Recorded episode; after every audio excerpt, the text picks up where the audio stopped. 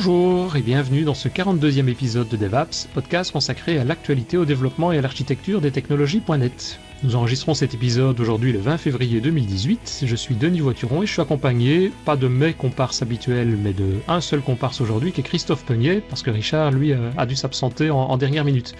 Bonjour Christophe, comment vas-tu? Bonjour Denis, ah bah, ça va, ça va, je suis content d'être là, ça va. Un, petit savoir, on va essayer de te remonter le moral, si c'est un petit savoir. Ouais, mais là, il y a des trucs intéressants. Puis ce que j'aime bien aujourd'hui dans l'épisode, c'est que j'y connais rien du tout. Donc j'espère que ça va être très très bénéfique. Eh ben justement, on, va en parler parce que c'est un peu mon cas aussi. J'ai commencé à regarder un petit peu le sujet, mais j'attends surtout que notre invité du jour, puisqu'effectivement on a un invité aujourd'hui, qui va venir nous parler d'un de service fabrique et notamment de Azure Service Fabric, mais si j'ai bien compris, compris ce n'est pas que dans Azure, mais il va nous en parler d'ici quelques minutes. Et cet invité, c'est Nicolas Hiller. Salut Nicolas, ça va bien? Salut à vous deux. Il va venir nous parler d'un de Service Fabric et notamment de Azure Service Fabric, mais si j'ai bien compris, compris ce n'est pas que dans Azure, mais il va nous en parler d'ici quelques minutes.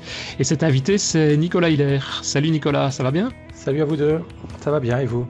Ça va, ça va, ça va on, espère en tout cas que tu vas pouvoir nous éclairer beaucoup plus que sur, ce qu'on connaît actuellement au niveau de, Azure, Service Fabric ou de Service Fabric et de tout ce que ça peut impliquer et, et comment on va pouvoir mettre tout ça en pratique ensuite dans nos applications.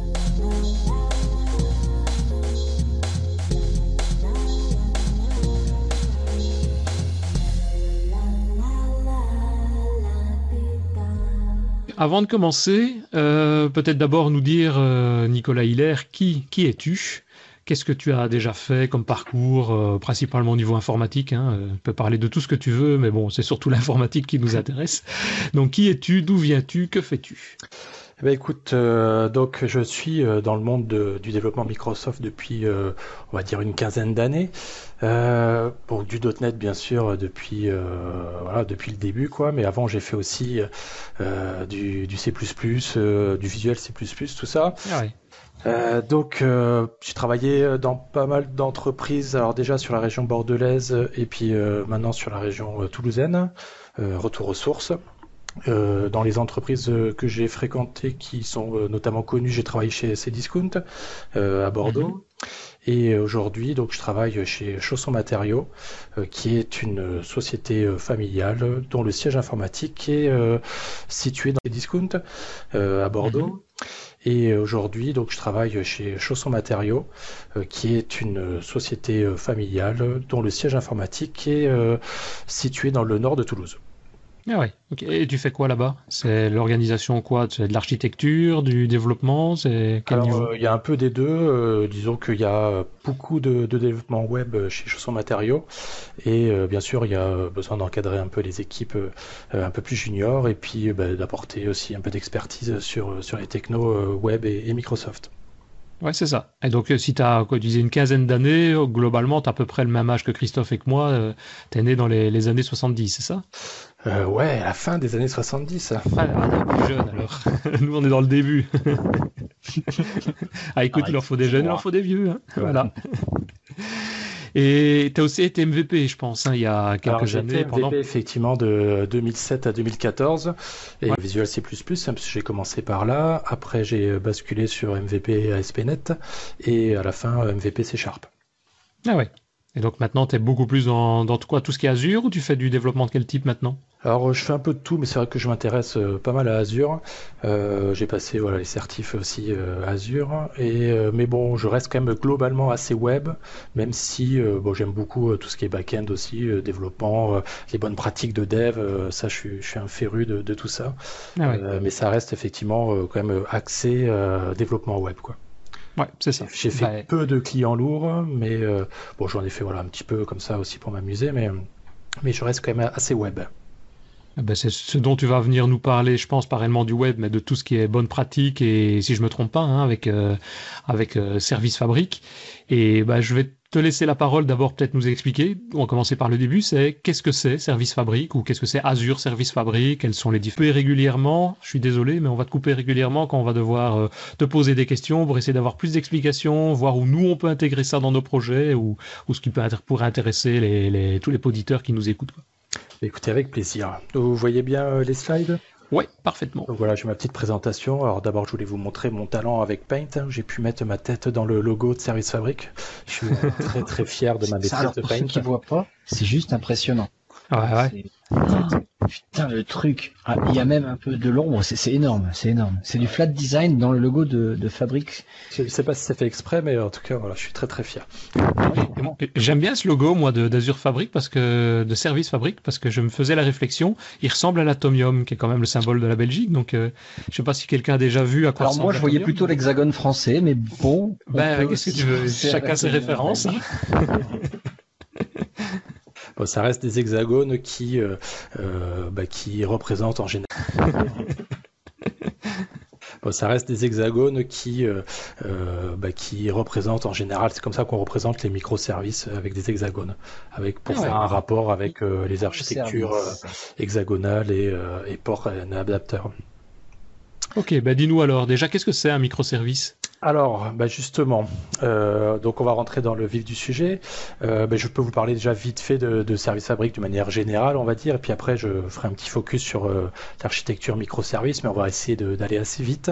Après, reparler un petit peu des concepts de Service Fabric euh, qui apportent aussi euh, pas mal de choses, mais euh, pour nous les développeurs, ce qui est intéressant, c'est qu'il y a tout un tout, euh, pas mal de paradigmes de développement qui sont associés avec Service Fabric et euh, notamment un qui est assez spécifique, euh, c'est le pattern acteur. Et puis à la fin, on pourra parler aussi un petit peu de, de conteneurs qui sont très à la mode et Microsoft investit beaucoup dans les conteneurs dans Service Fabric en ce moment. Tout nouveau pour moi, donc ça va être intéressant. Bah écoute, n'hésite pas hein, si tu as des questions. Euh, donc voilà, Service Fabric, euh, c'est euh, plein de choses, mais avant tout, c'est une plateforme qui va permettre de gérer les microservices. Donc ça peut gérer des microservices, mais pas que, on va le voir aussi. Euh, ça fait de l'orchestration et ça va permettre d'avoir euh, des euh, applications qui sont hautement disponibles et qui sont scalables. Donc ça fonctionne dans Azure. Alors c'est là où c'est le mieux, hein, bien sûr, mais ça fonctionne aussi dans les autres clouds, typiquement euh, Amazon ou euh, même euh, Google Cloud. Ça peut fonctionner aussi dans vos data centers, euh, même en local. Moi, j'ai monté un cluster Service Fabric euh, avec euh, 3 VM sur ma machine. Bon, après, elle était un petit peu à genoux, mais ça fonctionne aussi avec Tu m'as déjà lâché là. Alors, je t'ai perdu où? Tu m'as déjà perdu. Ben, service fabric, en fait, tu me dis, ouais, ça fait ceci. Enfin, c'est quoi, en fait? J'arrive toujours pas à comprendre ce que c'est. Et puis, tu me parles à chaque fois de microservices. En fait, dis-moi vraiment, ça sert à quoi? T'as pas une petite définition d'une phrase, ça? Et à partir de là, je- parce que sinon, dès que j'entends ce mot-là, euh, tu me mets partout et, et je suis perdu. Et tu l'associes toujours à microservice. D'accord. complètement paumé. C'est pas, c'est pas que des microservices, effectivement, mais c'est vrai que ça a Je sais pas ce euh, que c'est déjà. Alors, pensé un peu pour ça. Donc un microservice, on va dire, euh, je sais pas si tu connais le euh, l'architecture SOA, euh, service orienté d'architecture, c'est euh, mettre à disposition en fait euh, de consommateurs, peu, peu importe lesquels ils sont, des euh, fonctionnalités euh, et là principalement donc avec un- une couche de transport qui peut être la plus réduite possible. Donc ça peut être euh, ça, ça peut être fait avec du WCF, mais c'est euh, de plus en plus à la mode avec euh, des euh, web services REST. Donc un microservice, c'est essayer de réduire le plus possible une fonctionnalité de manière à ce qu'elle puisse être travaillée par une équipe indépendamment d'autres d'autres équipes, qu'elle puisse être déployée aussi, indé- être déployée aussi indépendamment d'autres équipes ou d'autres fonctionnalités, afin de composer finalement une application avec plein de services. Et donc le terme micro est là pour appuyer le fait que ça doit être le plus petit possible, afin que euh, bah, que ça fasse pas tout et n'importe quoi. Est-ce que Ça- si je dis que parce que si je transpose, transpose ça dans dans mon petit monde très restreint en tant que développeur, est-ce que je pourrais faire une sorte de parallèle? À lorsque dans une solution j'ai des librairies Alors ça peut être un peu ça effectivement, sauf que donc là, euh, si tu as des, des librairies dans ton projet, en fait tout va être géré euh, in process, tout va être euh, bah, voilà exécuté dans le même process au démarrage, alors que là, Mhm. bah, les, les services peuvent être déployés. Alors juste à côté de toi, pourquoi pas euh, dans le, le même réseau, mais pourquoi pas sur euh, un autre data center, pourquoi pas euh, voilà dans un autre dans un autre cluster à l'autre bout de la planète et euh, le même réseau, mais pourquoi pas sur euh, un autre data center, pourquoi pas euh, voilà dans un autre dans un autre cluster euh, à l'autre bout de la planète. Et donc c'est vraiment une façon d'abstraire la, dépendance qu'il peut y avoir entre deux librairies, tout en, ben, en découplant complètement les deux projets. Alors que quand tu fais une référence bien sûr à un projet dans, ta solution, ben, tu vas avoir un, fort couplage entre les deux projets. D'accord, je le redis autrement. Je sais plus le nom que ça, Denis connaît ce nom-là ça existait à l'époque et c'était un truc comme euh, MSCEF ou un truc comme ça, je sais plus ce que c'était. Est-ce que je pourrais du coup maintenant, je te donne un autre parallèle, est-ce que ça pourrait être comme des plugins à des logiciels? Tout à l'heure on parlait de Paint.net, qui est un mec qui a fait un logiciel de dessin, mais il propose à plein d'autres développeurs de faire des plugins. Les plugins sont des DLL qu'on peut mettre juste dans un dossier et à l'ouverture de Pen.net, il va aller lire ou pas s'il y a des DLL dispo. Donc moi, si je reprends la même trame qui est sur GitHub, bah, je peux faire un autre pent euh, euh, du coup euh, et j'utiliserai les mêmes plugins. Mais je moi je comparerais peut-être plutôt les microservices. Peut-être par rapport au DLL, d'après ce que tu expliques, Christophe, c'est plus local sur une machine.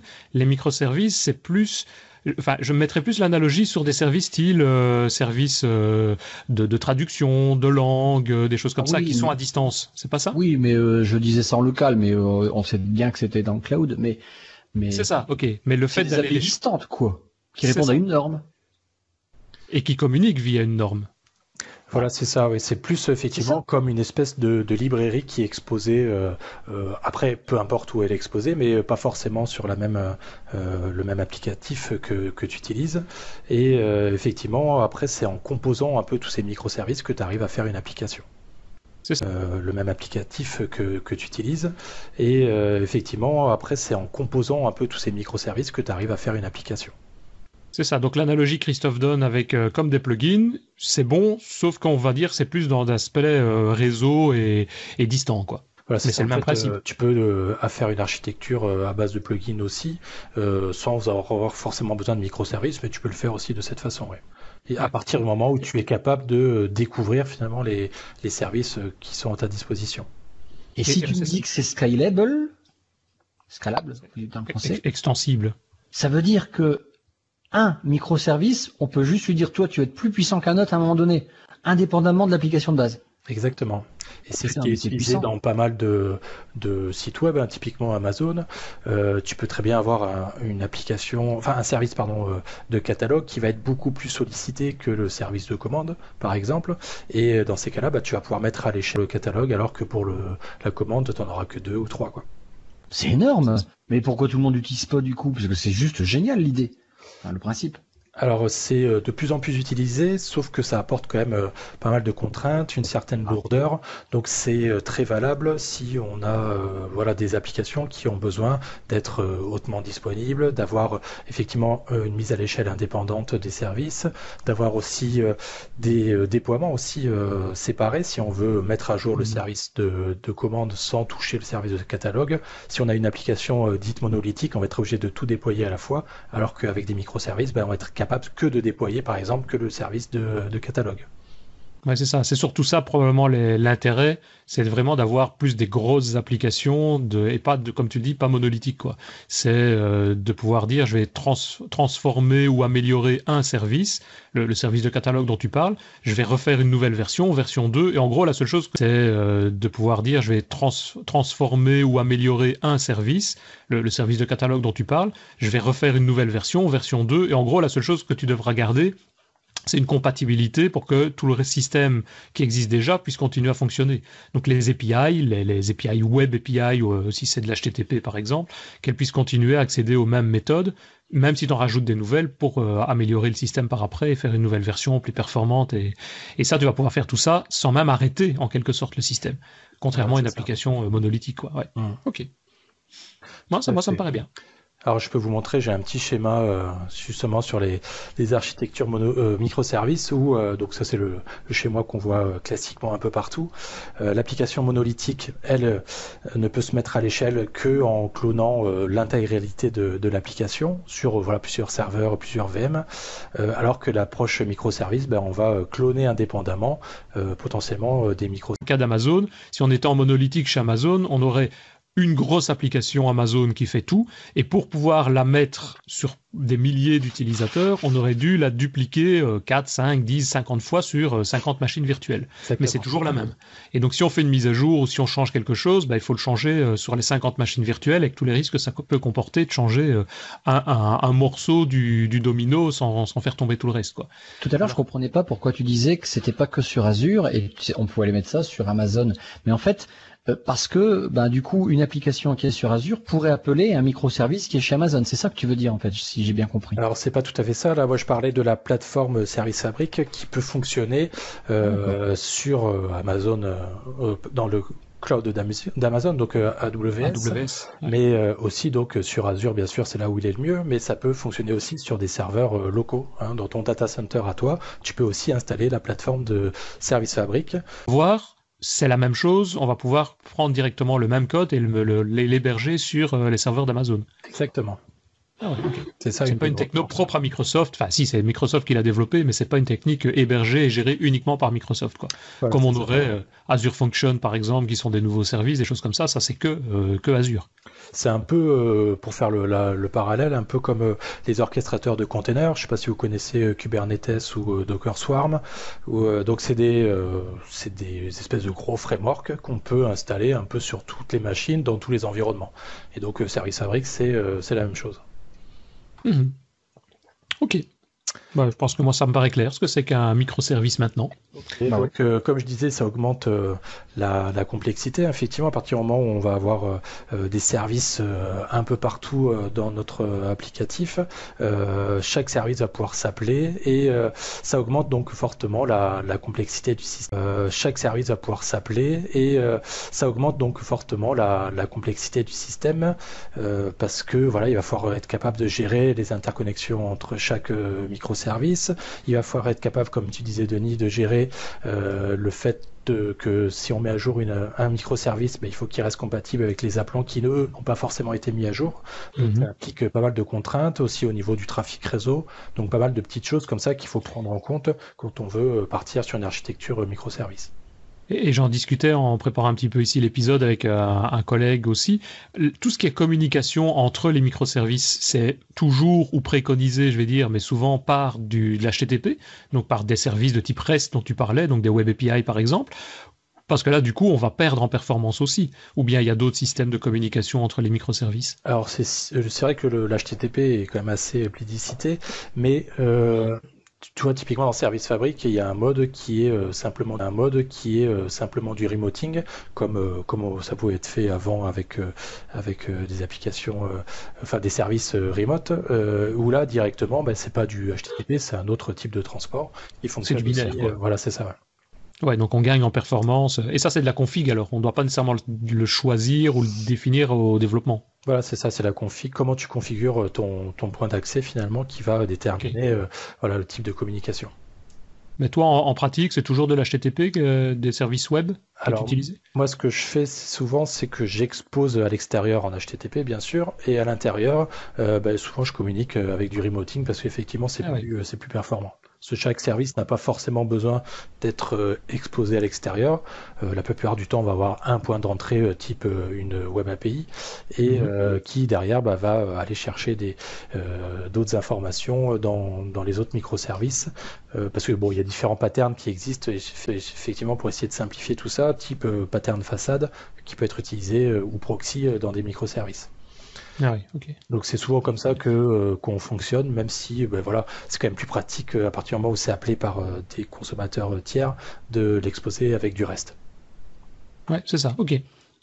Et, si je me trompe, euh, Service Fabric, c'est une des briques de base qui est utilisée dans plein d'autres services sur Azure, non? Exactement, ouais. Donc ça a été développé au démarrage euh, pour les besoins d'Azure, et c'est vrai que bon nombre de leurs services sont euh, basés sur Service Fabric. Donc j'avais voilà, un petit slide avec les différents éléments qui composent, enfin qui sont utilisés avec avec Service Fabric, mais typiquement SQL Database, c'est basé sur Service Fabric. voilà, Cortana, Power BI, Cosmos DB tout ça, euh, c'est des services qui bénéficient de cette plateforme pour être euh, hautement disponibles. Et, euh, et voilà, et après la mise à l'échelle, elle se fait facilement grâce à Service Fabric. Et voilà, et après la mise à l'échelle, elle se fait facilement grâce à Service Fabric. Ouais, c'est ça. Et ça, c'est ouais, Microsoft qui gère tout ça, mais derrière, c'est cette couche-là qui est utilisée. Ouais, pas mal. Ils ont créé euh, voilà, ce, ce, runtime pour leurs besoins et euh, petit à petit, ils ont pu l'exposer pour être utilisé euh, bah, par tout le monde. Donc c'est un service qui existe déjà depuis depuis plus plus, plus vieux que nous quoi. Oui, ça fait un moment effectivement que ça, tourne. Après la dispo au grand public, je, ne saurais plus te dire exactement quand c'était. mais après, ah, il avait développé d'abord pour leur service interne. Voilà, pour leurs besoins à eux. Ouais. Ah ouais, ok. Ok.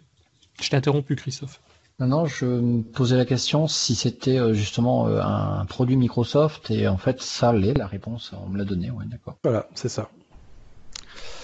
Euh, donc pour en finir un peu avec les microservices, je peux vous dire voilà, parler un petit peu des, données. Euh, c'est vrai que dans les applications plus traditionnelles, on a tendance à avoir une base de données qui est un peu l'option. On a une grosse base de données qui fait un peu tout, où toutes les données sont stockées et euh, tous les applicatifs vont piocher dedans. Donc ça, c'est compliqué pour euh, faire de la mise à l'échelle. Alors que quand mhm. on a une approche microservice, donc on va avoir des services. Alors il y a deux types de services, services stateless et services stateful, donc des services avec ou sans état. Les services sans état euh, donc n'ont pas besoin de gérer de, données pour leur état et peuvent se connecter à des bases de données, alors que les services stateless, eux, euh, vont avoir besoin de maintenir un état.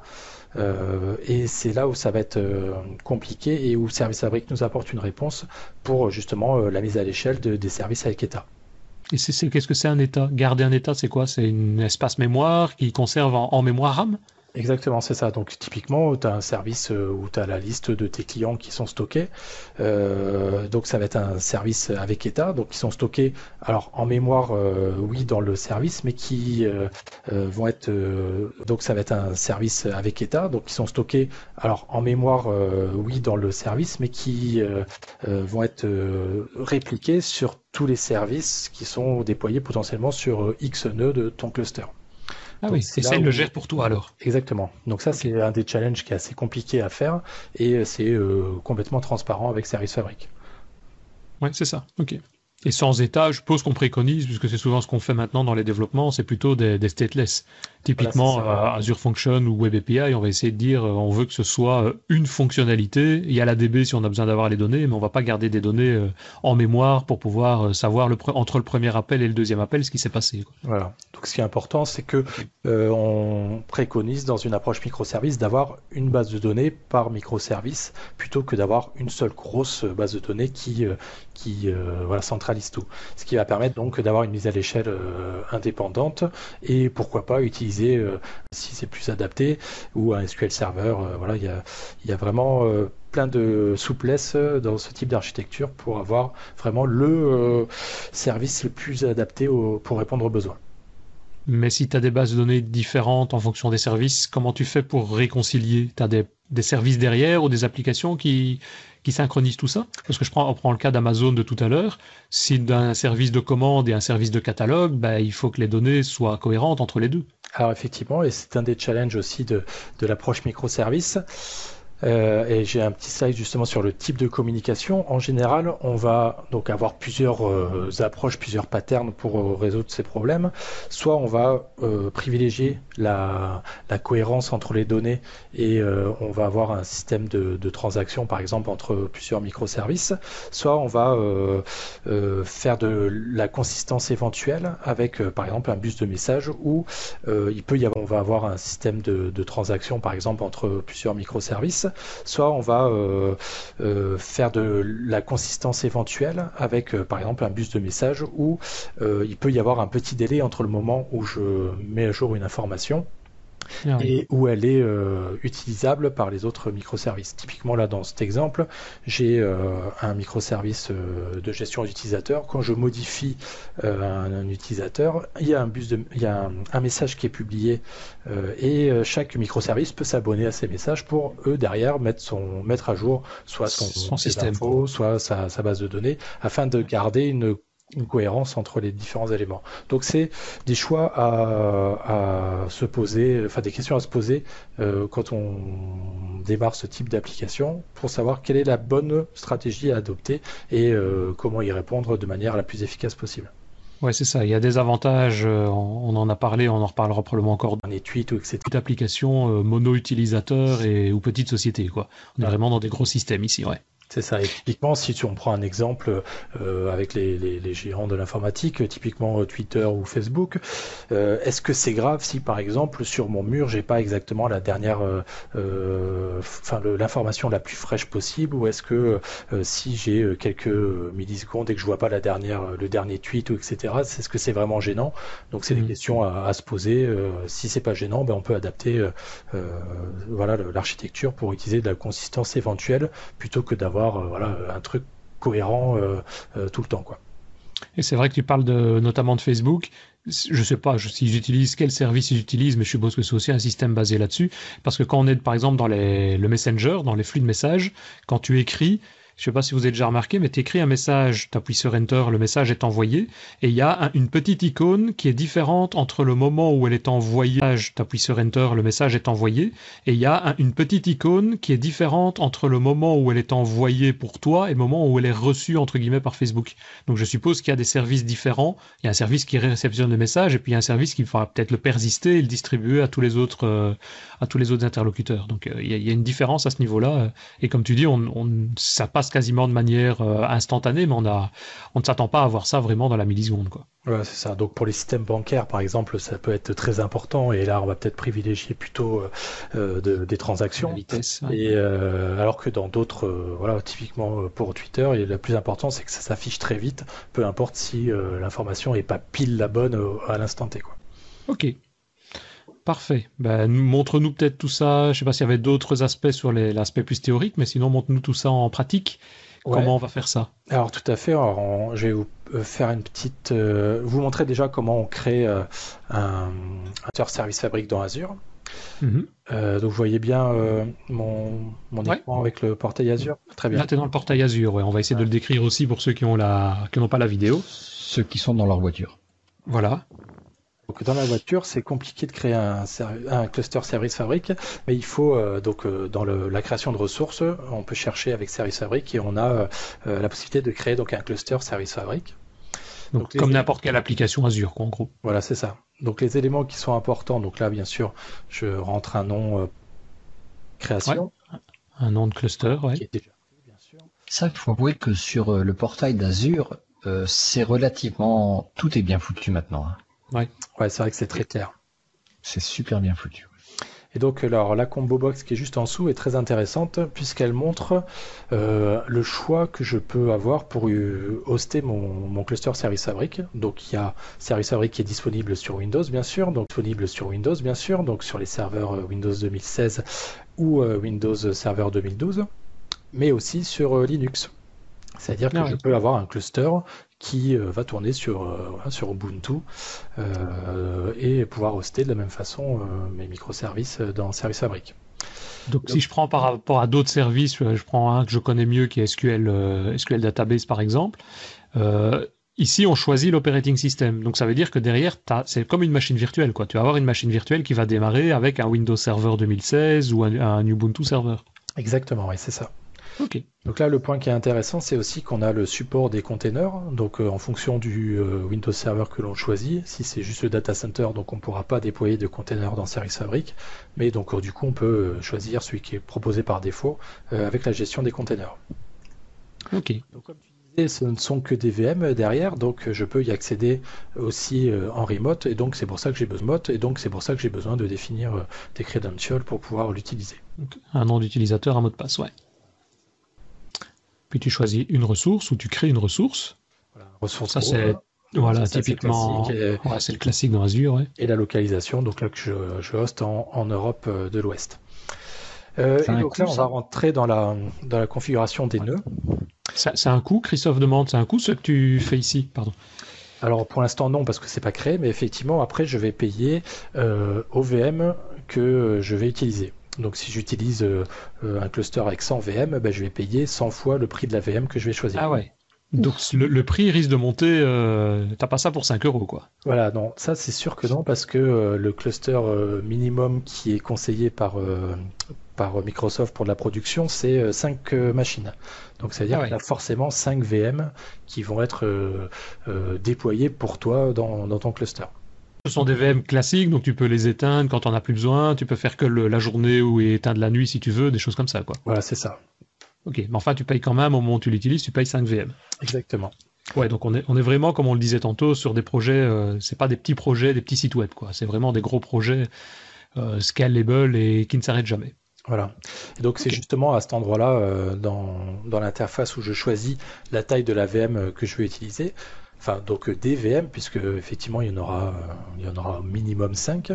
Ouais. Et, et, donc là, on va retrouver les prix comme on les a classiquement dans, dans Azure. Quoi. Donc si je prends une VM A1 par exemple, euh, ben voilà, j'ai, euh, je vais avoir 5 fois 25 euros qui vont être utilisés euh, ah pour mon cluster. Ah ouais. Par an, hein Par an Oui, oui, Christophe, oui, oui. Donne ta carte Visa et puis comme ça on regardera. Donc à des fins de test, on peut créer. Donne ta carte Visa et puis comme ça on regardera. Donc à des fins de test, on peut créer un cluster avec un seul nœud. Donc c'est bien sûr ce qui n'est pas recommandé par, par Microsoft. Et c'est quoi la différence ça? Entre un seul nœud ou bien un jouet, on peut monter jusqu'à trois nœuds, c'est ça? Non, c'est non ici là tu peux euh, voilà choisir ton ah, oui, oui. Euh, as la petite réglette pour choisir le nombre de VM initial que tu veux utiliser, sachant que comme ça se base sur un VM scale 7, c'est euh, ça fonctionne aussi avec l'autoscaling qu'on a classiquement sur les VM quoi. Et l'autoscaling, c'est augmenter automatiquement la puissance, la, la mémoire, c'est ça? Voilà, c'est ça, ou rajouter des machines si jamais. Ah, ou rajouter des machines, ouais. Tu dépasses, je sais pas moi, 80% par exemple d'utilisation sur euh, tout, ton, tout ton cluster, bah, tu rajoutes une, une VM ou plus euh, si tu as besoin de rajouter des ressources. quoi. Et, inversement, ça peut aussi downscaler si tu es dans des périodes de creux. Et pour que ce soit clair, on parle de cluster. Un cluster, c'est jamais qu'un ensemble de machines, de VM. Là, par exemple, 5 VM qui sont sur un seul nœud, ça veut dire quoi? Qu'elles sont dans un seul data center, l'une à côté de l'autre? Donc alors c'est pas ça justement le, la petite checkbox qui euh, permet de créer un cluster avec un seul nœud, c'est euh, justement que pour des fins de test, alors que si je le décoche ici, je vais avoir un cluster avec 5 euh, nœuds ou plus quoi. Ah oui, et le nœud c'est vraiment la VM alors. Voilà, c'est ça, un nœud c'est une VM. Ah Ok, et donc quand on dit un seul nœud, du coup, tu n'as en gros qu'une seule VM. Oui, c'est ça, exactement. Donc là, bien sûr, tu n'as pas de garantie de haute dispo et, euh, pour les mises à jour, c'est un peu plus compliqué. Quoi. Mais pour développer, c'est pas mal, c'est moins cher. Pour tester, effectivement, c'est moins cher. Mhm. Et de la même façon, tu peux faire ça aussi euh, dans ton data center. Tu peux créer un cluster. Alors moi, je l'ai fait pour les tests avec euh, avec 3, 3 VM. Et pour la prod, ben, on est passé avec 5, 5 VM. Ouais, c'est ça, ouais. Voilà. C'est que de la config, quoi. Ok. Donc là ici, ben, j'expose des ports par défaut, donc ça c'est assez classique dans, Azure. Euh, ici, ce qui est intéressant aussi, c'est de pouvoir choisir éventuellement la version de service fabrique, s'il y en a une. Des options avancées, oui. Voilà, plus qu'une autre, mais bon, en général, on laisse l'automatique, sachant que ça permet à Microsoft de mettre à jour automatiquement sur le, les, services fabriques qui sont dans Azure la version de service fabrique, euh, sans que nous on ait besoin de le faire, quoi. Alors que dans sur euh, sur votre code existant, ça non, pour l'instant, euh, ça a toujours été compatible. Moi, de toujours tout ce que j'ai vu, ça a toujours euh, fonctionné avec une compatibilité ascendante. Quoi. Donc, euh, pour ça, aucun souci. Alors que si tu choisis de créer toi-même ton, ton cluster avec une version de Service Fabric, c'est à toi après de mettre à jour la version si jamais tu veux bénéficier des, nouveaux, des nouvelles fonctionnalités. Et la mise à jour, c'est une application qui s'installe sur Windows, quoi. Oui, c'est ça. C'est euh, un MSI. Euh, alors, classique, En général, que tu fais, euh, que tu instancies avec du PowerShell, mais c'est voilà, c'est manuel, quoi. Oui, c'est ça. C'est voilà, un MSI. alors, classique, En général, que tu fais, que tu instancies avec du PowerShell, mais c'est voilà, c'est manuel, quoi. Ouais, c'est ça. Ok. donc, vaut mieux laisser automatique. C'est plus simple. Voilà. Euh, donc dans Azure, bien sûr, on va parler de sécurité. Il est important de sécuriser son cluster euh, parce que comme il est accessible par tout le monde, bah, n'importe qui pourrait accéder à la console euh, d'administration de, service fabrique ou redéployer une, application à ta place. Et donc on va sécuriser ça avec des certificats.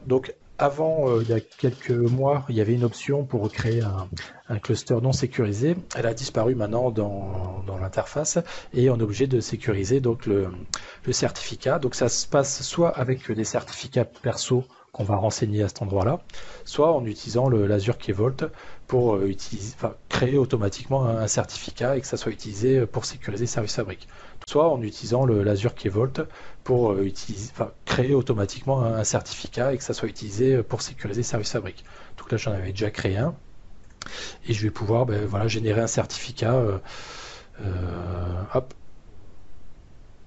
donc le certificat, globalement, c'est comme un certificat soit de développeur, soit de certificat SSL pour faire de l'HTTPS. Qu'on fait une, c'est le même principe, quoi. Voilà, c'est ça. Donc, qui va permettre de sécuriser le cluster, enfin que le, chaque machine puisse parler à une autre euh, de manière euh, sécurisée, et aussi ça va te permettre à toi d'être le seul à pouvoir accéder à l'interface d'administration. Ouais, ouais, ouais, ok. Voilà, et une fois que tout ceci est fait, il n'y a plus qu'à lancer la création. Donc il y en a en général pour euh, une bonne vingtaine de minutes parce qu'il va donc provisionner les VM euh, ah avec tout ce qui va bien dedans. Il va provisionner un load balancer aussi pour pouvoir euh, bah, router tous les appels sur le nœud qui va bien au, moment, au moment voulu. Mhm. Et donc voilà, il y a tout un, nombre de ressources. Je vais démarrer la création, même si c'est pas sûr qu'on ait le temps de, de voir tout. mais bon, je lance au moins la création. On a déjà créé une pour nous avant. Voilà, c'est ça. C'est bien. donc, euh, alors pour reparler un peu de service fabrique, on a euh, donc euh, plein d'éléments qui vont être intéressants. donc déjà, ça nous permet de gérer le cycle de vie de notre application, tout ce qui est donc déploiement, euh, euh, upgrade de, de services ou même downgrade si jamais il y a un, problème en production, on peut facilement rollbacker et revenir à une, version précédente. Donc ça, tout le gestion de, cycle de vie euh, est très bien intégré dans Service Fabric et c'est super pratique. ensuite, bien sûr, bah, tout ce qui est host dispo. Mhm. bien sûr, Service Fabric est là pour garantir la haute dispo de nos applications. Euh, donc Service Fabric a aussi un rôle d'orchestration, bien sûr, euh, comme un peu peuvent le faire. Fabric a aussi un rôle d'orchestration, bien sûr, euh, comme un peu peuvent le faire Kubernetes ou Docker Swarm. Il, il est capable de euh, voilà, orchestrer les microservices, gérer la densité. Euh, si s'il y en a un qui euh, qui, tombe une VM qui qui marche plus, bah, il va être capable de redéplacer un des services et de le remettre à dispo sur une autre VM. donc c'est lui qui va gérer vraiment le fait que tout, tout fonctionne toujours à, un instant T. ensuite, donc, ce qui est intéressant aussi pour nous développeurs, c'est tout ce qui est des modèles de programmation. Donc mhm. on va rentrer un peu plus dans ce détail pour nous permettre de créer des services euh, stateless, stateful, mais aussi euh, plein d'autres éléments à base de containers ou à base de, services exécutables. Donc ça, je, vous en parlerai un peu plus en détail après. Alors, ce qui est mis en avant là sur le slide euh, public, c'est la gestion de la santé du cluster et le monitoring. Alors en vrai, ça ne fonctionne pas si bien que ça, à part si tu euh, as application Insight.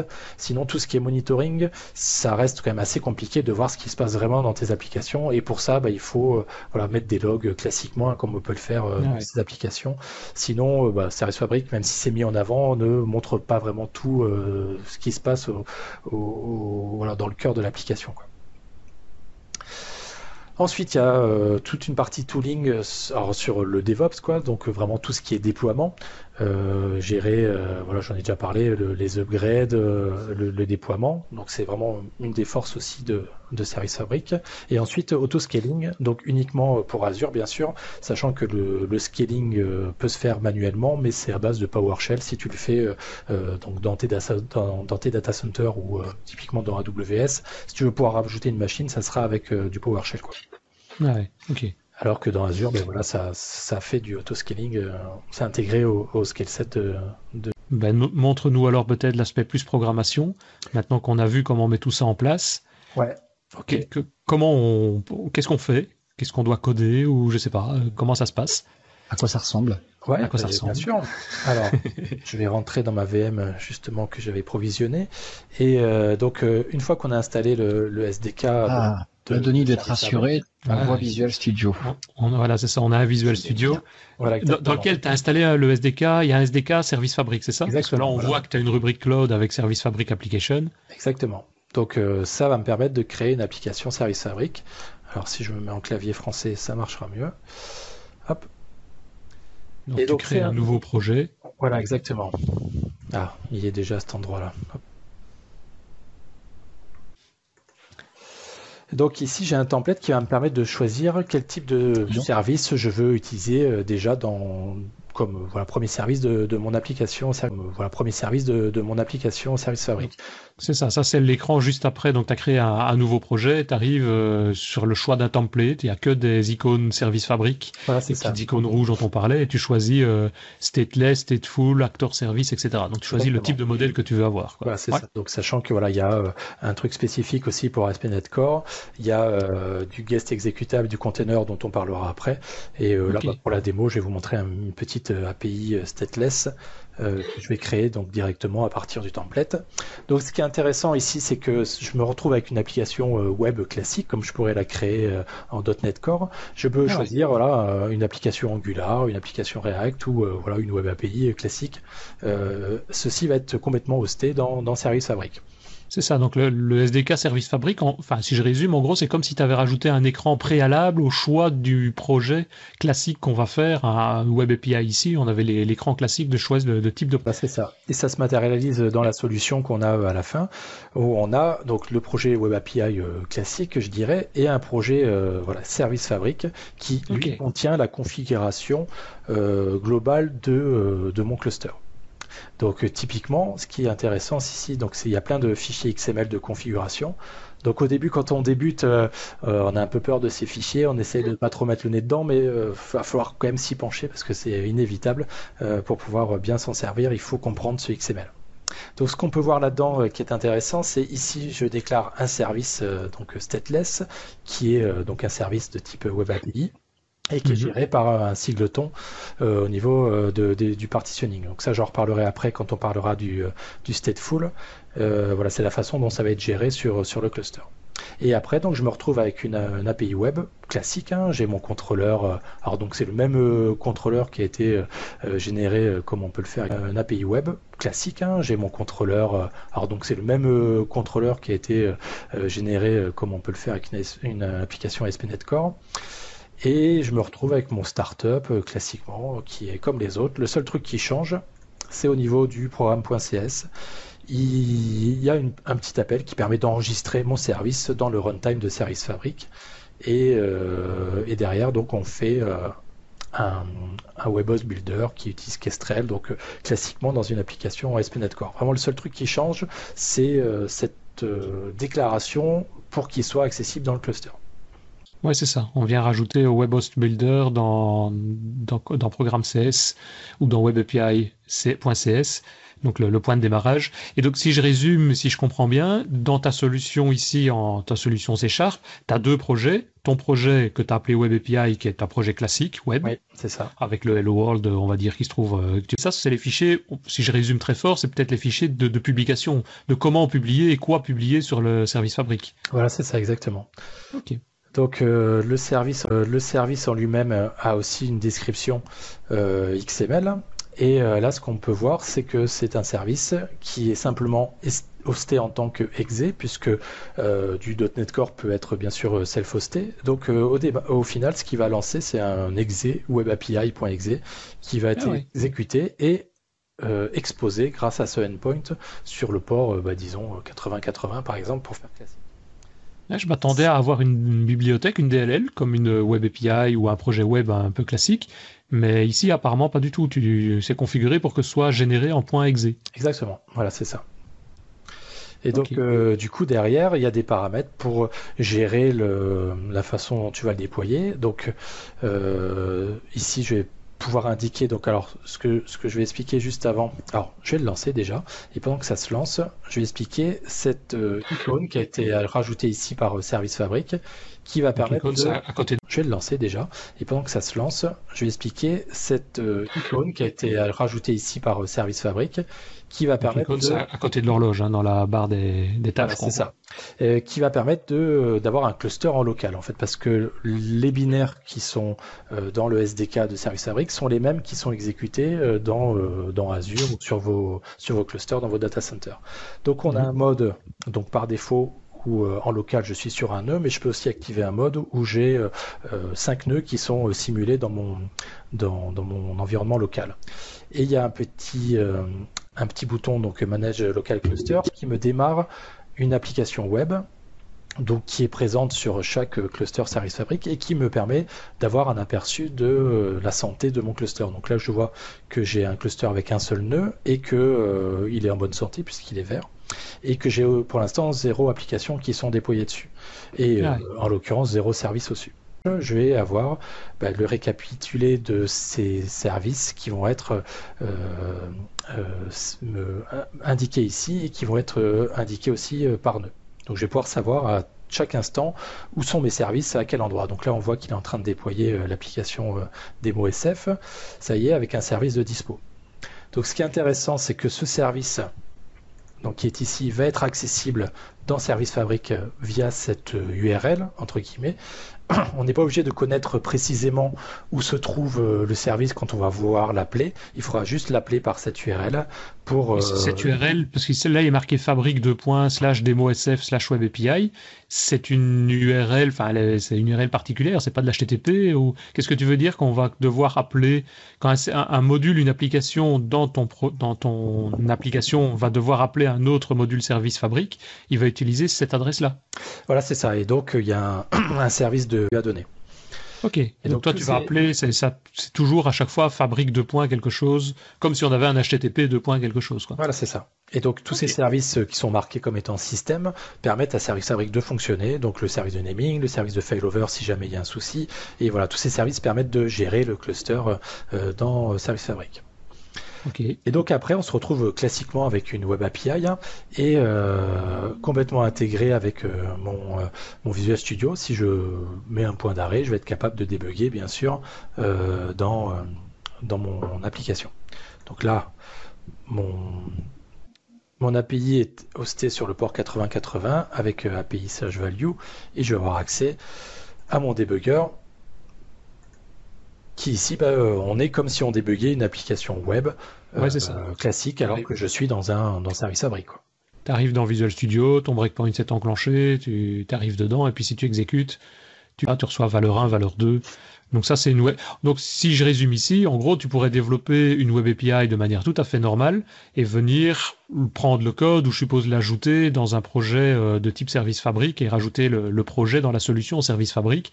Et il y aura peut-être juste la petite paramètre de config à mettre en plus pour que ça rentre bien dans, les cases, quoi. Voilà, c'est ça, exactement. Ok. Et quel est l'avantage alors ici d'avoir euh, d'avoir fait ça plutôt que de faire une web API alors, euh, du coup, l'avantage, c'est que euh, maintenant, il fait euh, partie intégrante du cluster Service Fabric et j'ai la haute dispo qui est, qui est gérée pour moi. C'est-à-dire que là, bon, sur mon cluster en local, je l'ai déployé que sur un nœud, mais par défaut, il va se déployer sur tous les nœuds du, du cluster et mhm. du coup, s'il y en a un qui tombe, bah, les autres sont accessibles.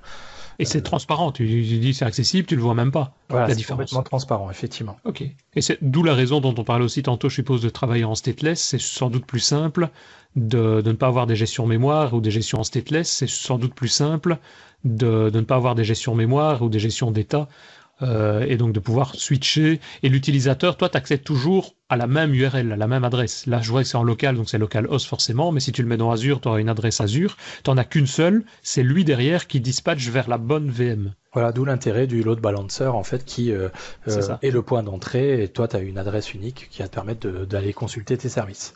Ouais, ok, pas mal. Voilà, donc euh, ça c'est euh, un élément qui est assez intéressant et ce qui va me permettre de switcher sur les autres euh, modes. Alors voilà, c'était l'illustration d'un data center, mais je pense que vous avez compris, ils sont tous reliés entre eux et voilà derrière la requête passe par le load balancer et va sur un des, des éléments de, de service fabrique. Ouais, c'est ça.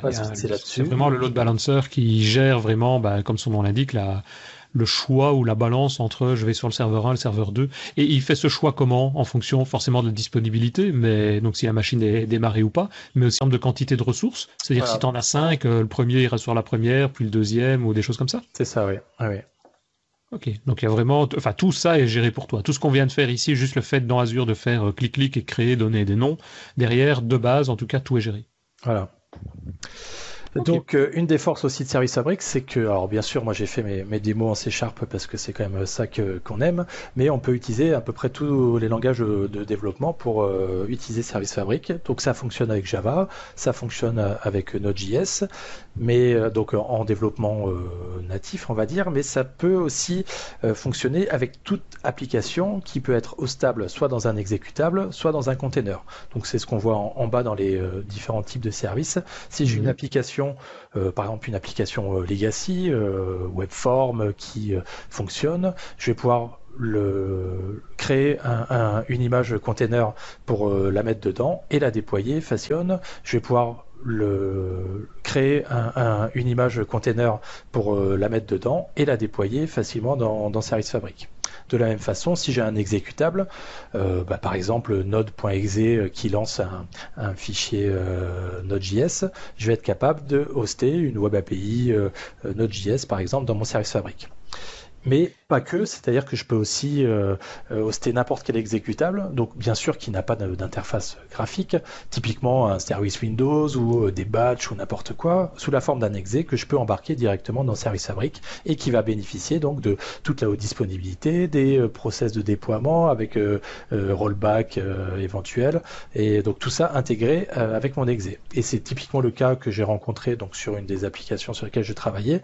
On avait un service Windows qui était compliqué à déployer. On déployait sur, euh, sur 20 machines à la main et euh, on l'a mis dans Service Fabric et d'un coup c'était géré tout seul. Avec un petit exécutable par exemple qui vient, euh, dans ce cas-ci précisément, il vient, on va dire, décompresser, décortiquer un PDF pour en extraire des métadonnées. Ça c'est une application exe que j'ai pas développée qui existe. Ça, je pourrais la prendre, l'embarquer et automatiquement la déployer comme ça dans Service Fabric et elle va utiliser les cinq serveurs. Elle va être déployée physiquement sur les cinq machines virtuelles du coup. Voilà, c'est ça, ouais. Ok, et donc on va pouvoir l'utiliser euh, dans ces cas-là euh, cinq fois. Voilà, donc après c'est toi qui, choisis le nombre sur lequel tu veux déployer. Tu peux le déployer deux fois par exemple, ou, euh, ou 10, et puis après il se débrouille lui pour, pour le mettre sur les, nœuds disponibles. Quoi. Ouais, c'est ça, ok. Et, l'aspect retour en arrière dont tu parlais, donc il y a une sorte quoi d'historique. Comment ça se passe si je fais un déploiement d'une nouvelle version, donc version 1.1, et puis je me rends compte bah, qu'elle marche pas, je peux revenir à la version 1.0 et il va retrouver tout l'état de tous les exécutables et bibliothèques et de tout ce que j'ai déposé. Exactement. Donc euh, dans le dans les fichiers XML, tu as euh, du version, donc version 1.1. Et puis je me rends compte bah, qu'elle marche pas. Je peux revenir à la version 1.0 et il va retrouver tout l'état de tous les exécutables et bibliothèques et de tout ce que j'ai déposé. Exactement. Donc euh, dans le dans les fichiers XML, tu as euh, du, euh, des numéros de version qui sont gérés. Donc là dans l'application manifeste, j'ai alors il est tout au bout si je me rappelle bien. Voilà le numéro de version qui est associé ici et derrière dans Service Fabric, il est voilà historisé comme tu disais et toutes les versions sont disponibles euh, dans Service Fabric à partir du moment, bien sûr, où je les ai pas nettoyés. Donc, euh, typiquement, dans ton process d'intégration continue, tu vas avoir une tâche qui va mettre à jour ce numéro de version. Euh, voilà, pareil dans les services si besoin, pour incrémenter à chaque fois qu'il y a une nouvelle version. Donc, dans VSTS, par exemple, ça se fait automatiquement. Il y a des tâches qui sont prévues pour ça et qui mhm. mettent à jour en fonction du numéro du build. Ouais, ok. Ouais, c'est pas mal. Ça, c'est vrai que c'est intéressant, évidemment. Mais juste cet aspect de déploiement et se dire, tiens, je déploie, parce qu'il y a toujours le risque, évidemment, en production de déployer, de dire à un moment donné, euh, ben, il y avait quelque chose que je n'ai pas vu, il faut revenir en arrière.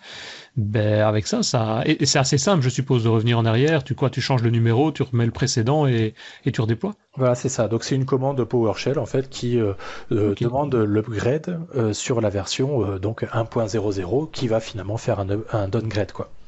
Et toi, tu fais toujours ces commandes, que ce soit du PowerShell ou ces commandes, sur le nœud, donc sur le point d'entrée de ton cluster de, machines virtuelles, et c'est lui qui se charge d'aller mettre tout ça sur toutes les machines derrière. Voilà, exactement. Tu, euh, en fait, tu te connectes sur la machine que tu veux, euh, à partir du moment où elle fait partie du nœud, et lui derrière, eh ben, il va automatiquement répliquer sur toutes les autres machines. Ouais, pas mal. Ok, non, c'est bien. Donc voilà pour les containers, les exécutables. Et euh, derrière, donc euh, ce qu'apporte Service Fabric, c'est les reliable services, donc qui vont permettre de créer des services stateless. Non, c'est bien. Donc voilà pour les containers, les exécutables. Et euh, derrière, donc euh, ce qu'apporte Service Fabric, c'est les reliable services, donc qui vont permettre de créer des services stateless ou stateful, avec en plus une autre brique qui vient s'appuyer dessus, qui est le reliable actor, qui euh, se base donc sur les reliable services pour fournir l'implémentation du pattern virtual actor et afin de gérer des, éléments où il y a des problématiques de, de, de dispo, d'accès concurrents, etc. Donc ça, je vais, en parler un petit peu plus après pour euh, que ça soit peut-être un petit peu plus clair. Mhm. Et donc rapidement à mon avis, parce que c'est vrai que ça commence à déjà faire beaucoup de points, beaucoup de choses, et je vais pas dire qu'on commence à avoir mal à la tête parce que c'est intéressant, mais il y a quand même beaucoup de nouvelles notions. donc du coup, là, on retrouve sur sur ce slide les différents avantages qu'on peut avoir euh, sur euh, les différents paradigmes de développement, et je vais donc dans le service et euh, la possibilité donc d'avoir euh, cette euh, gestion par service fabrique afin que d'assurer la, redondance. Donc mhm. typiquement j'avais créé une petite application démo. Voilà où j'avais donc c'est un truc de gestion de, de, bière hein. je sais pas pourquoi chaque fois que je fais une présentation je parle de bière. Mais du coup j'ai un, service donc je pour me réveiller. J'adore. Euh, donc euh, j'ai, alors ici dans la solution, j'ai un projet, euh, donc toujours service fabrique, avec une application web, une application web API et un service, un microservice stateless, stateful pardon, qui est qui est hébergé. Donc ici, pour y accéder, en fait, il faut dériver de la classe stateful service et cette classe nous donne accès à un objet State Manager qui va nous permettre de manipuler des collections, euh, donc on les appelle des reliable noirs, sauf qu'elles sont automatiquement distribuées sur l'ensemble des nœuds euh, qui composent euh, donc notre notre partition. Donc ça veut dire que chaque fois que je vais, alors donc tu vois là c'est classiquement un, donc j'utilise un reliable dictionary, je l'utilise comme un dictionnaire classique avec une clé et un objet. Et derrière, automatiquement, quand je vais lire ou quand je vais euh, écrire dedans, j'ai euh, ce système qui va me automatiquement me distribuer ma transaction sur euh, tous les nœuds. Donc, attends, dis-moi si je me trompe, mais donc ce que tu es en train de nous montrer ici, c'est donc l'aspect stateful. Donc pour que ce soit clair, c'est le fait de, gérer, donc tu crées une procédure, une web API par exemple, et dans ta procédure, tu vas, bah, dans ce cas-ci par exemple, avoir euh, un casier de bière ou une bouteille de bière, et cette information-là que tu sauvegardes, que tu gardes, pas sauvegarder mais que tu gardes, elle n'est pas sauvegardée dans une base de données, mais tu demandes qu'elle soit distribuée sur les cinq machines virtuelles, donc sur tes cinq applications, qui se trouve physique, qu'elle soit distribuée sur les cinq machines virtuelles, donc sur tes cinq applications qui se trouvent physiquement derrière. Et donc, si tu y accèdes à cette donnée sur un serveur, tu dois pouvoir y accéder à la même donnée sur un autre serveur. Exactement. Et là, avec euh, ce système de transaction, il me garantit que à la fin de cette exécution, j'aurai bien ma donnée qui sera présente sur tous les réplicas. Ok, mais qui sera présente à quel moment? En permanence? Parce que je prends le cas du, enfin pour moi le stateful, c'est, euh, je sais pas, je prends du style, euh, je vais faire un flux. Donc c'est-à-dire dans un flux, je vais dire, ben voilà, on va démarrer le processus de commande d'une bouteille de bière. Donc pour ça, je vais demander le nom de la personne, le nom de cette personne. Avant de passer à la deuxième étape, il va falloir le garder quelque part. Et c'est cette information que tu gardes c'est le nom de la personne ou le nom de la bouteille de bière qu'il a choisi. Tu vas le conserver en mémoire le temps que le processus complet, donc le flux complet de la commande, soit réalisé. Tu n'as pas besoin de le sauvegarder dans une base SQL Server ou une base NoSQL par exemple. Bah, c'est ça. Là, en l'occurrence, bah, j'ai un catalogue, mon catalogue. Dans une base SQL Server ou une base NoSQL par exemple. Bah, c'est ça. Là, en l'occurrence, bah, j'ai un catalogue, mon catalogue de bière qui est euh, en mémoire plutôt que stocké en base de données. Et je l'utilise comme si c'était un dictionnaire euh, classique. Ok. pourquoi, pas ne, pourquoi ne pas le mettre dans une base de données? Alors euh, je pourrais effectivement, euh, dans ces cas-là, j'aurai un service euh, stateless, et, mais il faudra que derrière je requête voilà, sur la base de données pour aller accéder à mes différentes bières. voilà, donc c'est c'est plus lent peut-être. C'est des choix différents effectivement. C'est plus lent parce qu'il y a un accès à la base de données, mais mhm. mais voilà bon là c'est vraiment l'intérêt, c'est de pouvoir avoir de manipuler ces, ces données comme si elles étaient en mémoire, alors qu'effectivement elles sont répliquées sur tous les nœuds. Ouais c'est ça, ok. Ok, j'ai compris. Et donc, ce que je te disais tout à l'heure, ce, service-là est accédé en remoting. Donc, c'est grâce à cette méthode que je vais lui, euh, lui dire que euh, mon catalogue service est exposé à l'intérieur de mon nœud euh, API, d'y accéder. Donc là, je l'ai mis au niveau de, l'injection de dépendance d'ASP.NET Core. Mhm. Grâce à cette URL, qui donc est l'URL de mon service, donc fabrique de points slash démo SF, etc. Celle qu'on a vue tout à l'heure, ouais. C'est ça exactement. je peux créer donc un proxy qui va se charger d'abstraire euh, le, voilà l'emplacement euh, réel du service que je vais interroger et qui va me fournir euh, voilà classiquement un objet proxy et je vais pouvoir appeler derrière les méthodes du, catalogue service. Ouais, ok. Et donc c'est ça qu'on disait, si jamais à un moment donné tu as une mise à jour, une modification de, du service à réaliser, ben là, si tu gardes la même adresse, tu n'as même pas besoin de la changer, c'est juste une mise à jour du service et c'est tout. Tu as une nouvelle version du catalogue de, bière ou du choix du moteur de recherche pour le catalogue de bière, tu vas le faire la mise à jour et, rien d'autre dans l'application ne va devoir être modifié. Mmh, c'est ça. C'est ça. Ça, c'est vraiment l'intérêt, ouais. Ok. Modifier. Mmh, c'est ça. C'est ça. Ça, c'est vraiment l'intérêt, ouais. Ok. Donc voilà pour les services tête full, euh, c'est vraiment intéressant de pouvoir euh, s'en servir et tu vois en code ça, ça passe vraiment euh, tout seul quoi. Ça, c'est pour le stateful. Si le stateless dont on a parlé tout à l'heure, en gros, as même, tu ne connais pas, je vais dire, tu n'utilises même pas localement le SDK de, fabrique, de Service Fabric. À part le déploiement, tu n'as pas besoin de connaître en C Sharp que tu es avec Service Fabric. Euh, alors non, mais c'est vrai que tu, euh, voilà, la, la Web API, par exemple, elle est hostée dans un service stateless. Et c'est transparent, c'est comme si on hostait un, une, appli, euh, une web API dedans, mais euh, interne, en interne, ça, ça, reste un service euh, stateless. Quoi. Oui, c'est ça, tout à fait, oui, c'est ça. Ok. Voilà, je vais vous parler vite fait du, euh, du des reliable actors. Donc les, les, acteurs, donc je vais parler vite fait du pattern acteur. Euh, donc comment c'est euh, donc c'est bon, c'est clair, vous avez compris? Je vais peut-être détailler un petit peu plus. Ça va vite. Hein. on peut faire un parallèle avec l'APO par exemple où on va modéliser des, des, problèmes avec des objets interagissant entre eux, ces objets possédant des comportements et des états. Alors qu'avec le mhm. pattern acteur, on va pouvoir modéliser des problèmes en agents indépendants qui interagissent entre eux avec des messages. Donc peut-être que la façon la plus simple de visualiser le pattern acteur, c'est de le comparer à la société humaine. Donc chaque humain, euh, un agent, est une entité indépendante. On a tous nos propres euh, attributs, on prend nos décisions en nous basant sur notre savoir, donc notre état et nos comportements, et on réagit donc aux stimulations externes avec des messages, et euh, on peut communiquer donc les uns avec les autres euh, en s'envoyant des messages et collectivement donc nous formons une société dynamique et vibrante. Donc tout ça pour dire que chaque acteur donc on le voit là sur le petit schéma, a une âge et collectivement donc nous formons une société dynamique et vibrante. Donc tout ça pour dire que chaque acteur, donc on le voit là sur le petit schéma, a une, une mailbox qui va lui permettre d'être interrogé par des autres acteurs euh, avec une garantie que chaque message va être distribué euh, les uns après les autres.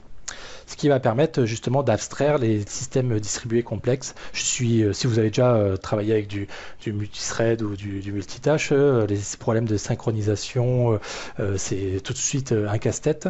Là, avec ce, pattern, on est garanti que chaque message va être reçu les uns après les autres. Donc, pas de gestion de concurrence et du coup, ça devient très simple.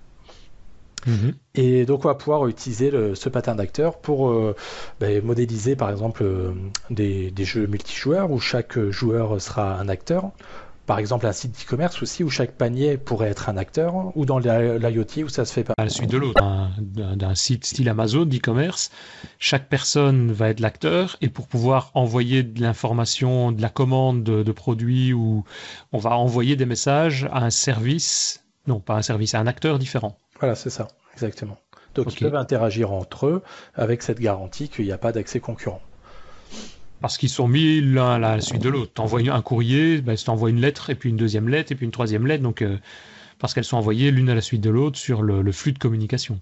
Voilà, c'est ça. Donc c'est vraiment un paradigme de développement qui est intégré à Service Fabric et qui peut être une force si jamais on a besoin de ce type de pattern.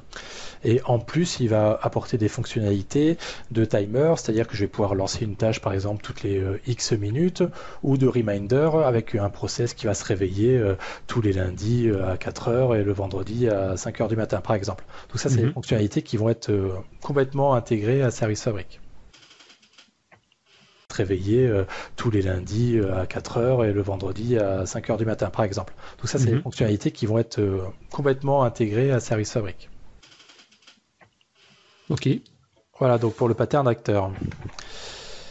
Euh, je peux vous parler euh, aussi euh, des scénarios de, migration, parce que c'est vrai que c'est bien beau comme ça, mais on n'a pas tous l'occasion de, travailler sur une nouvelle application from scratch qui va permettre d'utiliser Service Fabric.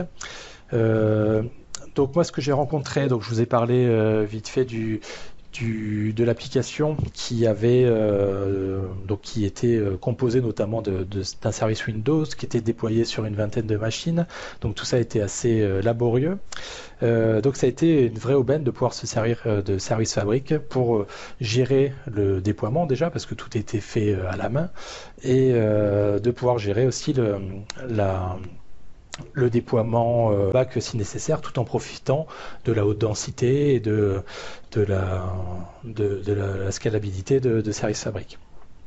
Donc l'intérêt, c'est que derrière, si on a une application, euh, par exemple, c'est assez classique dans les, dans les, euh, dans les entreprises d'avoir pas mal de petites applications qui sont déployées, un site web par exemple, ou des applications internes qui sont déployées sur, sur des VM, des VM qui sont plus ou moins euh, utilisées, euh, souvent sous-utilisées avec une redondance d'une VM pour assurer la haute dispo. Et donc on va se retrouver vite fait avec euh, une vingtaine de, VM où il y a des applications qui ne sont pas toujours euh, complètement utilisées. On peut utiliser Service Fabric pour euh, optimiser la densité de, ces applications et du coup économiser en nombre de VM. Donc grâce à, tout, le, tout le moteur de Service Fabric, lui va voilà, gérer l'emplacement de chaque application, peut-être mhm. en mettre deux à gérer l'emplacement de chaque application, peut-être mhm. en mettre deux sur le même euh, sur le même nœud pour justement optimiser la densité. C'est ça. Et par rapport aux applications existantes, enfin, on l'a vu, ça peut même être des exés directs, si j'ai bien compris, Exactement, purs, ou alors euh, mettre des applications et à part peut-être une ligne de config supplémentaire, euh, une web API, c'est la même chose, quoi. Voilà, donc on peut migrer euh, le legacy avec des conteneurs, par exemple, des vieilles applications qui ont besoin de, de 2IS, par exemple, ou euh, des applications .NET Core ou Win qui peuvent être self-hostées directement dans un service stateless, les mhm. exés, comme tu disais, euh, ou les services Windows dans des, dans des guests exécutables, et pourquoi pas se servir d'un service stateful pour gérer du cache, par exemple. Ça peut aussi servir de ça, quoi. Ok.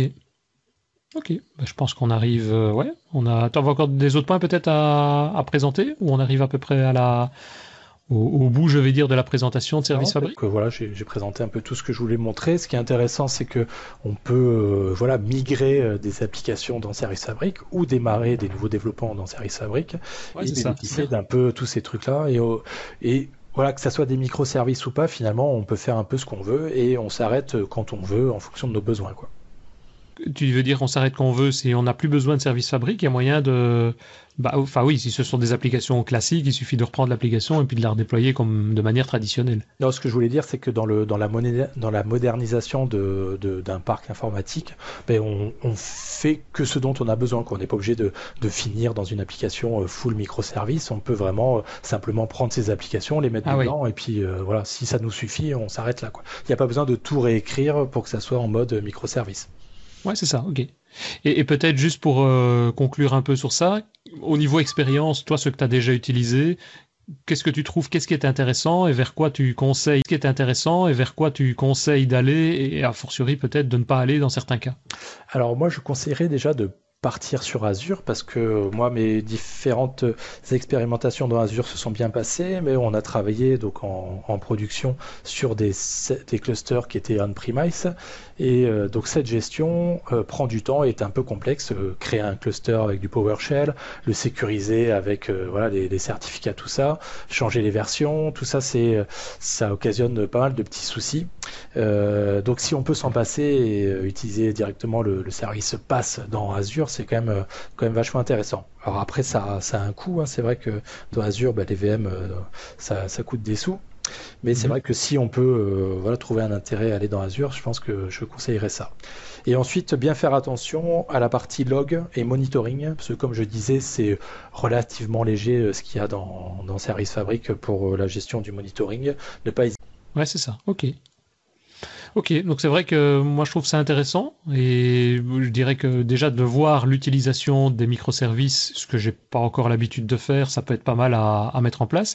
Ce qui va peut-être me rebuter dans un premier temps, mais ça dépend à mon avis de la taille du projet, c'est peut-être le coût effectivement qu'il peut y avoir derrière. Devoir démarrer au, minimum 5 machines virtuelles et donc d'en avoir minimum pour une bonne centaine d'euros par mois pour faire des petits développements, à mon avis c'est peut-être pas ce qu'il y a de plus intéressant. ça c'est peut-être dommage. On devrait pouvoir faire ça sur des systèmes plus légers ou ou, juste dans des aspects d'hébergement, je veux dire. Maintenant, c'est peut-être ce qui est déjà utilisé. Hein. On avait parlé la dernière fois dans le dernier podcast de, des, des web apps, donc des, des sites web. Euh, ils sont, je pense, de base automatiquement répliqués sur euh, deux ou trois machines euh, virtuelles. À mon avis, c'est probablement le même système qui est utilisé. C'est probablement des systèmes tels que Service Fabric pour justement faire cette, ce déploiement et cette réplication de système. Oui, il y a des grandes chances. Mais c'est vrai, comme tu dis, on peut pas vraiment démarrer petit. En faire cette système tel que Service Fabric pour justement faire cette, ce déploiement et cette réplication de système. Oui, il y a des grandes chances. Mais c'est vrai, comme tu dis, on peut pas vraiment démarrer petit. il faut voilà, un minimum de de, machines pour que le cluster puisse être opérationnel. Donc ça a du sens euh, voilà, pour les, les projets qu'on a vraiment besoin. Quoi. Oui, c'est ça. Et je pense que c'est d'ailleurs aussi, même en termes de développement, dans ce cadre-là, si on a un tout, enfin un tout petit, si on a un petit projet ou un projet de, de, petite société, c'est vrai que faire des mises à jour, bah, parfois euh, arrêter le système pendant cinq minutes, c'est pas souvent dramatique, ce qui est évidemment euh, inacceptable, inacceptable pour des, des grosses structures. On prend des Amazon ou des Facebook, ils peuvent pas se permettre d'arrêter leur service pendant cinq minutes, quoi. Ça c'est clair pour faire la mise à jour. C'est ça. Ok. Euh, bah, parfait. Je pense qu'on arrive euh, tout doucement à la fin de cet épisode. Je sais pas, Christophe, tu avais d'autres euh, détails, questions Non, non, non. D'autres marques C'est pas adapté à moi là. Mais je suis vraiment content de savoir ce que c'est. Oui, c'est ça. C'est la même chose. Je projet, moi, j'ai certains projets où j'aurais peut-être pu l'utiliser. Après, il faut que le client soit d'accord de payer le, prix pour ça. Mais si on lui montre les avantages et l'aspect que c'est en permanence utilisé, quand tu as, euh, je sais pas, 1500 personnes, même en interne, qui utilisent un service, ça peut peut-être se justifier de payer une centaine d'euros pour leur dire c'est bon, quoi. C'est ça. Et qu'on donne la garantie. Et qu'en plus, c'est Microsoft qui donne la garantie, ouais. Après, euh, même pour une petite structure, 100 euros par mois pour un service euh, de qualité, bah, c'est pas grand chose. Oui, non, tout à fait. Mais il faut avoir effectivement un nombre d'utilisateurs derrière euh, qui, lorsqu'il y a un problème, commence à râler, commence à dire que ça ne va pas. Donc il faut vraiment avoir un parc derrière de systèmes ou d'informatique qui, qui est conséquent, à mon avis. Mais non, c'est pas qu'on peut aussi l'utiliser sur euh, nos propres machines. Hein, donc euh, il suffit d'avoir voilà, 5, 5 machines, 5 VM on-premise et on peut l'installer dessus. voilà. Donc on n'a pas tout, tout ce qui est intéressant dans Azure, mais c'est comme ça qu'on peut démarrer aussi à moindre coût. Oui, c'est vrai. Ou même tester, euh, apparemment, si on est en, question derrière de service fabrique, il ne crée pas des machines virtuelles physiques derrière. Non, il simule le système. C'est ça. Avec, avec un seul code, quoi. Ouais. Mais enfin, ça permet déjà de tester euh, tout le fonctionnement et déjà de démarrer le système et de voir un peu comment ça marche. Ok. Eh ben non, mais je pense que c'est très bien. Si j'essaye, dis-moi si je me trompe, mais de résumer de manière très grossière, Service Fabrique, ça va, bah, je veux dire, nous permettre de développer des applications via des microservices qui sont distribués, extensibles, toujours disponibles, ça je pense que c'est surtout l'intérêt, via les microservices comme je viens de le dire et des conteneurs, euh, je pense principalement du Docker et ce genre de techno utilisé derrière. Oui, c'est ça. Ouais. Et donc bah, tu l'as montré, quel que soit le langage, ça c'est bien, en local, ça c'est bien aussi, ou dans le cloud. Et donc, euh, non, voilà, non, parfait. Je pense que, en tout cas, pour savoir que le service existe et l'utiliser le jour où on en a besoin, je pense que ça peut être, ça peut être très intéressant en tout cas. Ben, merci beaucoup. Peut-être juste avant de se quitter, je sais pas si tu as le J'ai plus.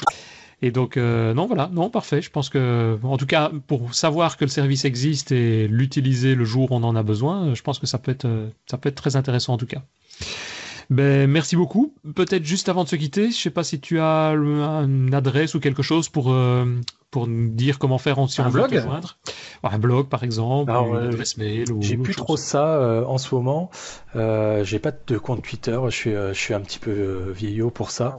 Euh, ouais, je sais, ça, ça arrive encore, mais je peux vous donner voilà mon email sur lequel vous pouvez me joindre. Donc c'est nico.pirate@gmail.com que j'affiche. On mettra dans les notes de l'émission et sur les slides aussi. Hein, ouais. Voilà. Et euh, voilà. Donc c'est le plus simple. Si on a, si quelqu'un a des questions, s'il a des remarques ou autres, euh, soit il laisse des notes dans le, le post de l'émission sur YouTube. Euh, évidemment, il y a tous les moyens pour pour faire pour pouvoir faire ça. Soit il t'envoie un petit mail sur cette adresse nico.pirate@gmail.com. Voilà, c'est ça. Ok, pour euh, Christophe, et vous pouvez avoir nos coordonnées aussi si vous voulez nous contacter, il n'y a aucun problème. Ça nous fera en tout cas toujours très plaisir de recevoir des messages de chacun.